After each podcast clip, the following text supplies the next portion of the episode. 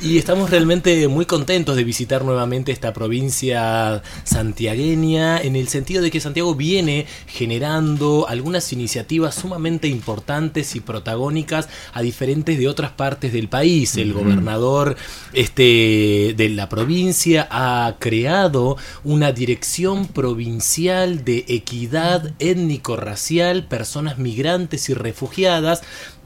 y realmente para nosotros es fundamental, primero por la iniciativa de Santiago del Estero, segundo saludar también a la secretaria de Derechos Humanos, este, de la provincia, ¿no? Este, Daniela Águila. Águila, exactamente, muy importante porque también hay un compromiso en esto que vos decías, ¿no? Para nosotros es fundamental, además de reconocer la lucha del movimiento afrodescendiente, afrosantiagueño, afrodiaspórico, que la institucionalidad